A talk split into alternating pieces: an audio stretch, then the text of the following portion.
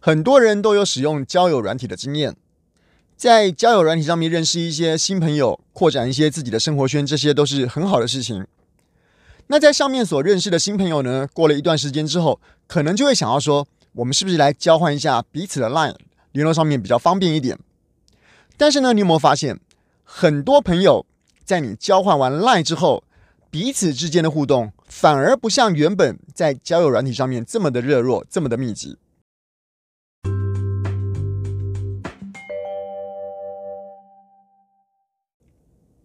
Hello，谢谢大家来看我，欢迎来到今天的人生实验室，我是科学 X 博士。相信啊，很多人都有使用交友软体的经验。我们会用一些交友软体来拓展自己的生活圈，或者是让自己认识一些新朋友，这些都是很不错的事情。今天我们就来看一看，在交友软体上面认识的朋友，换了 LINE 之后，为什么会聊不下去这个问题。我们看到很多人在交友软体上面他们的自我介绍，尤其是女生啊。他们常常会补一句话，就是不要一开始就来要 Line，或者是说不要很不熟的情况下就一直来跟我要 Line，感觉上好像是说已经有很多很多的女生啊被一直要 Line，一直要 Line，要到很烦的样子。那当然反过来讲啦，一定也有很多男生动不动就跟人家要 Line。我是个太空科学博士，我喜欢用理性跟逻辑的方法来思考事情。讲到这边会不会觉得很奇怪啊？不管是什么交友软体啦，它基本上一定都有内建一些双方可以互动的功能，比方说是你按他喜欢、按他不喜欢等等的，或者是呢，你可以传一些简单的讯息，甚至于有一些可以传一些语音或者是影像的档案等等的。那既然在这些交友的软体里面都已经有可以跟对方互动、聊天、互换讯息的功能，那为什么还一定要跟对方换赖感觉好像比较高兴的样子。最主要有两个理由，首先呢、最常听到的理由就是 Line 比较方便嘛，在我们台湾啊，Line 几乎已经是很多人主要的一个聊天工具啦。不论是你真的只有聊天，或者是有事情要联络，Line 几乎是已经离不开我们任何一个人的手机啦。不论是普遍性或是方便性，Line 绝对是一个非常好用的通讯软体，这一点毋庸置疑。但其实比较方便，这通常只是跟对方要 Line 的一个借口而已。我们真正追求的是另外一个理由。我们来回想一下，早期刚有行动电话，刚有手机，呃，那个时候可能把它称之为大哥大的那个时代啊，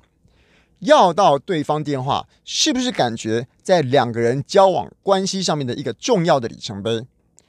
举个例子来说啦，你可能在你的升学补习班碰到一个心仪的对象，或者是呢，在你的健身房碰到一个经常碰到的一个异性。然后呢，你们可能在那边聊得很愉快，碰到的时候也都会讲两句话。但是呢，只要到了某个程度，就会想要说：“哎，那我们是不是来交换一下手机，交换一下电话号码？”于是乎呢，要到电话，感觉起来就是一种双方彼此更熟、更接近，甚至于呢，是双方说不定会有机会有更进一步发展的指标。也就是说啊。要到电话会觉得是一件哎，让自己觉得好像很开心的事情。只是呢，我们现在的主流沟通模式啊，已经从语音改变成文字了。为什么呢？因为其实文字有一些特性啊，它可以解决一些我们人口才不好、口拙的问题。你讲话讲得吞吞吐吐，言语又不流畅，搞不好人家本来对你印象还不错，听你讲几次电话就觉得你很烦，这也有可能啊。但是文字它就具有一个很重要的特性，就是它可以延迟回复。怎么说呢？人家给你一段讯息，那一段讯息是用文字呈现的，那你至少会有几秒钟的空档来思考一下，说：“诶，人家问我这个问题，那我该要怎么样接话？该要怎么样把球丢回去？”你可以有几秒钟的时间喘息一下，思考一下。这就是文字讯息一个很重要的可延迟回复的特性。另外，文字的讯息还有一个特性，就是它可以让你一边同时做其他的事情，一边聊天。举个例子来说啊，你可能可以一边追剧，一边用文字跟别人聊天，甚至于是你可能是一边上班在工作，一边还用文字在跟别人聊天。而且啊，文字讯息不同于语音讯息，语音讯息你可能还要特别播出一段时间，稍微专心的跟对方来对话，而且呢，跟对方对话的过程中。搞不好你们对话内容还会被旁边人听到。所以啊，文字的讯息有很多是语音讯息没有办法说比得上的优点。这也就是为什么像 Line 这样子的文字讯息沟通工具会这么流行的原因。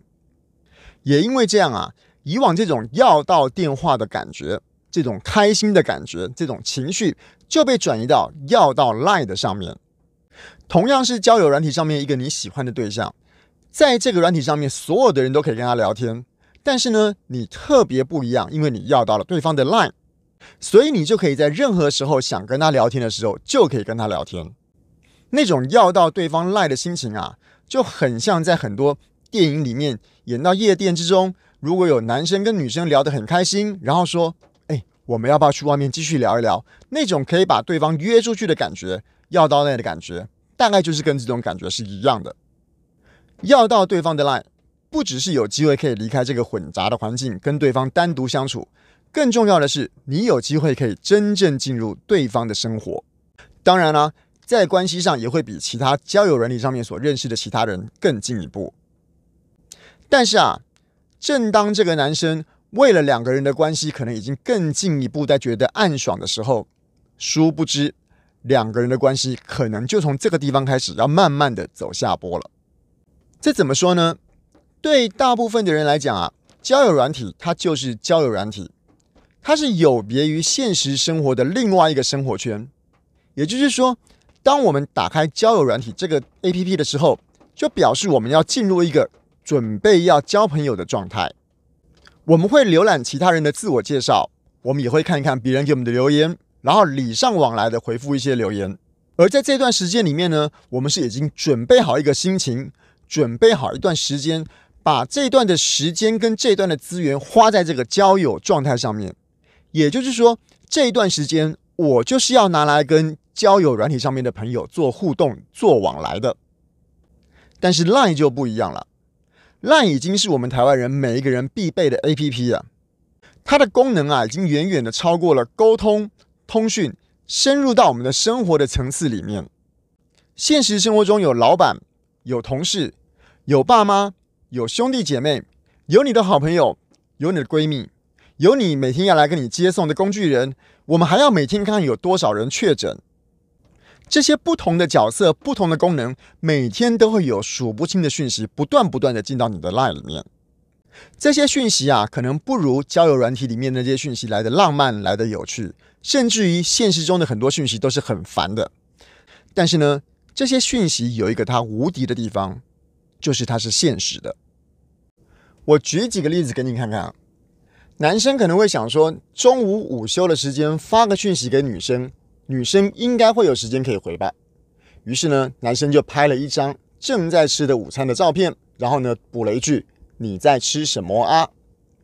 结果没有想到啊，女生正在吃饭的时候呢，她的主管来了一条十万火急的讯息，请女生跟他更新一下下午会议的时候所需要用到的资料。那你想，女生这个时候会怎么做？她一定是赶快放下筷子，赶快回复主管的讯息。而等到把下午的资料准备完了之后呢，午餐时间可能也差不多了。她赶快把午餐吃完，那说不定就忘记要回男生的讯息了。又或者啦，下班时间，男生想说，我发一条讯息问候女生说今天过得好吗？结果没有想到啊，女生她爸爸刚好在白天的时候发了一条 LINE 给她。而女生因为太忙的关系，到了下班才有空可以把它点开来看。结果一点开，想到糟糕，这个月好像花钱花得很凶，需要跟老爸调点头寸借点钱。而这个时候呢，女生正在想方设法说我要怎么样的迂回婉转开口跟老爸要钱的时候，男生来了封讯息说：“你今天过得好吗？”我问你，女生这个时候应该要先处理谁的讯息？我再举个例子啊。到了晚上睡觉之前，男生想说发个讯息给女生，问她说今天做了什么事啊，过得好不好啊？感觉起来好像是一件很贴心、很温暖的事情。结果殊不知啊，女生的闺蜜刚好跟闺蜜的男朋友吵架，这个时候呢，刚好在烂上面哭哭啼啼的跟她说男朋友有多么的不应该，多么的烂。这个时候我问你，女生到底是应该要暂停跟闺蜜的谈话，不要继续安慰她？还是写一篇长篇大论跟这个男生交代今天早上到现在到底做了哪些事情？也就是说啊，女生不回男生的 LINE，很多的情况下并不是因为男生不好，而是因为生活的现实里面就是有这么多复杂、容易受到干扰的事情，让女生没有办法专心的在 LINE 上面跟男生聊天。进入了 LINE，就代表了进入了彼此的真实生活，除非你对你们的交情很有把握，或者是你对你的魅力很有信心，足够在生活中可以 hold 得住，甚至于是存活下来。否则啊，我还是劝你继续留在交友软体上面跟对方聊天互动，不要急着要进入对方的真实生活，等着对方已读不回，甚至是不读不回你了。